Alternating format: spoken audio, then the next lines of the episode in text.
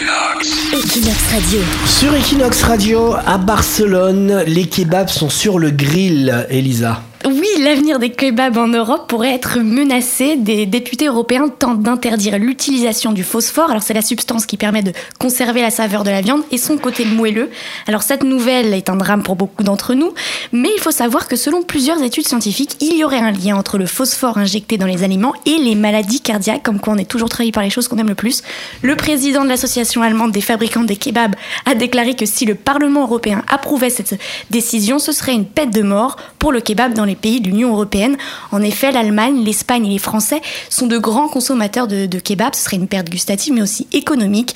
Alors le Parlement se prononcera définitivement sur cette question la semaine prochaine. Alors c'est-à-dire, ça serait la fermeture totale de tous ces restaurants à kebab. Oui, Ça serait de la folie. bah oui. Surtout qu'à Barcelone, les kebabs ne sont pas chers, tu trouves des super bons kebabs et tout. ça Ils sont très nombreux. Equinox.